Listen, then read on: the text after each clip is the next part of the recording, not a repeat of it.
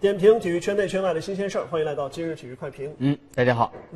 今天咱们当然还是要说恒大啊，对前面虽然已经评论过一段了，但是呢，嗯关于恒大这一场比赛，特别是在落后的情况下、逆转战胜墨西哥美洲队，我们都嗯知道墨西哥美洲是一支拥有百年历史的俱乐部，对在中北美地区是首屈一指的强队，是所以恒大这场胜利确实来之不易。呃，对于这场胜利呢，事先我是有一些的预料。嗯。呃，因为这支恒大从今年五月份到现在是未尝败绩。对呃，拧成一股绳儿的冲势啊，很容易让他在不断的登顶之后，还能够延续相当的战斗力。更何况对手和我们之间并不熟悉，这都会产生某种陌生感，之后有可能偷袭成功。但是没有想到这场比赛的胜利来得如此之跌宕起伏，令人意外啊。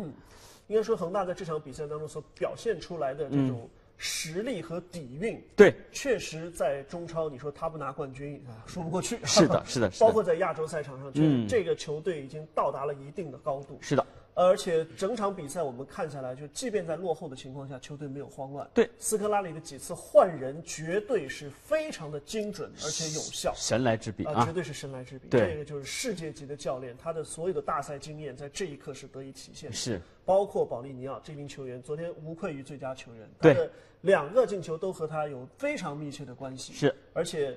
就是这种级别的球员，其实越是在这种大赛当中，他可能越能发挥出高水准。呃，其实保利尼奥在赛后好像也是激动的泪流满面啊！任何一个球员在这样一个大赛级别能够获得这样一个绝杀的机会，都是一生难以忘怀的记忆。更何况呢，像郑龙这样的球员呢，呃，是这个打进世界杯进球的国内的第一名球员。但凡有这个记录或者第一首个的话，都是值得铭记的。所以，哎，昨天的这支恒大所产生的影响，所产生对大家的感受，就是两个字：快乐。呃，很多时候中国足球对于我们的快乐好像少了一点，恒大带了不少。所以说呢，虽然我不是恒大的球迷，但是觉得恒大昨天表现绝对可以打个一百分儿的啊。其实上，像斯科拉里和保利尼奥都是恒大在过去这个赛季中期的引援动作对啊，包括换帅，其实大家都还觉得，其实以恒大的阵容深度好像也够了，嗯甚至觉得呃，卡塔马奢侈了带的也不错，对啊对但是他们坚持在那个时候来换帅，嗯，甚至赢球了，照样把卡纳瓦罗拿下。现在看起来，其实他们的主要目标还真不就是中超联赛，对他们认准的是亚冠赛场、是世俱杯赛场，也也只有在这些高水平外援和世界级教练的帮助之下，嗯嗯恒大才能够做到今天这样、昨天的这样一个成绩。对啊，对啊。但对是啊不可否认的是，其实中方球员在这这一阶段的比赛当中起到的作用也是越来越大。啊是的，就像斯科拉里曾经说过的，不是外援带着恒大在前进，而嗯是我们的内援帮着那些外援一起 领着恒大走向了成功。 是的所以你看昨天这场比赛，大家很意外的，由于曾诚的伤病，嗯，李帅出场，表大家都很现抢担眼。心，因为李帅在亚冠决赛也是替补登场。对，一度是比较惊慌失措啊，是虽然是守门上面没出现什么问题，但是一般接队友的回传球他都不知道怎么处理。对，但是昨天李帅被已经被外媒誉为是中国的长城。嗯，这个这个称誉是非常非常的大了啊。啊，另外包括像于汉超、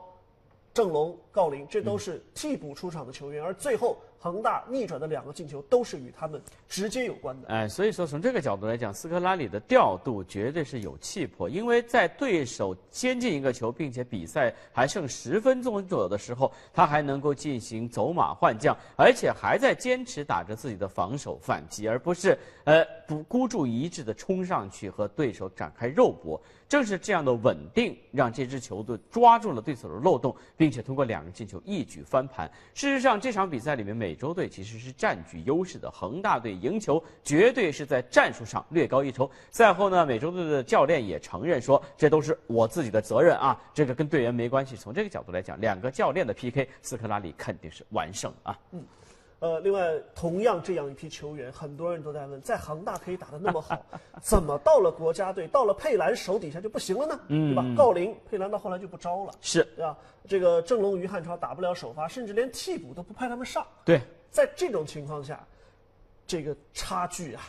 这不是一点点啊。呃，其实仔细研究一下佩兰的这个履历，大家都可以有一个感觉，就是佩兰只是一个很知道在自己的战术体系里用怎么样插件的球员，让他指望充分发挥各个球员的个性，组成一个全新的盘子。佩兰可能是力不从心了啊。嗯，所以从这个意义上说，中国足协要好好考虑一下，中国队应该选什么样的帅。当然，我们也不赞成急功近利。你说指望现在这一批球员立马出什么成绩，可能性不大。对，但是为了将来着想，也应该请一个能够长期带队且具有相当水准和经验的教练。我觉得这个思路不要再去轻易的改变了。我近期不看好，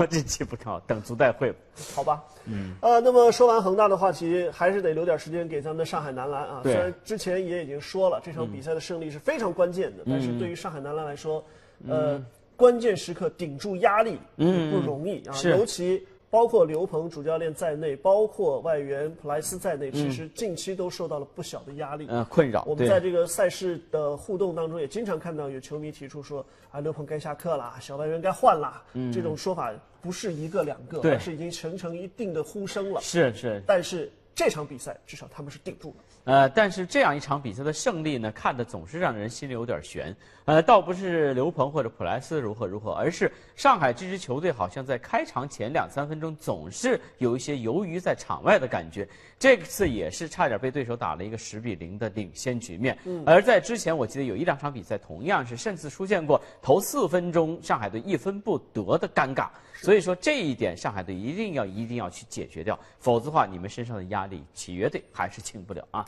确实，嗯，莱斯这一场拿了五十七分，大家都说嗯开挂了。啊对对，开挂，呃，神其实经刀赛开季挂，初我记得头三场比赛，上海队三连胜的时候，普莱斯的表现也是非常是的惊艳的，是的而且好像也是打浙江队的比赛，他特别来劲。 啊第一轮第一轮打浙江啊开门红嘛特别起劲啊开门红然后呢，这次又碰到浙江了，我觉得呃，有的时候呢是球员的状态有起伏，有的时候你还真还别说，有可能有这种相嗯相生生相克的克东西在里面，啊啊因为啊可能浙江队呢不擅长于盯防这种小外援，嗯，他可能。扛你内线他有本事，但他不见得擅长盯你这些球员。对所以给了他空间以后，普莱斯自然也就发挥了。而且这场确实，呃，准度也确实够神的。我说，呃所以我总是觉得啊，说普莱斯这次的爆发似乎有一点恰如其分、恰到好处的感觉。呃，是他真的找到了状态呢，还是觉得呃，如果继续不爆发，他可以就不用再爆发的感觉呢？嗯呃，现在不好说。但是普莱斯这样好一场坏一场的神尖刀的行为，对于上海男篮的排兵布阵，并不是一件好事情。从这个角度来讲，希望普莱斯能够尽可能的稳定一点才是啊。对，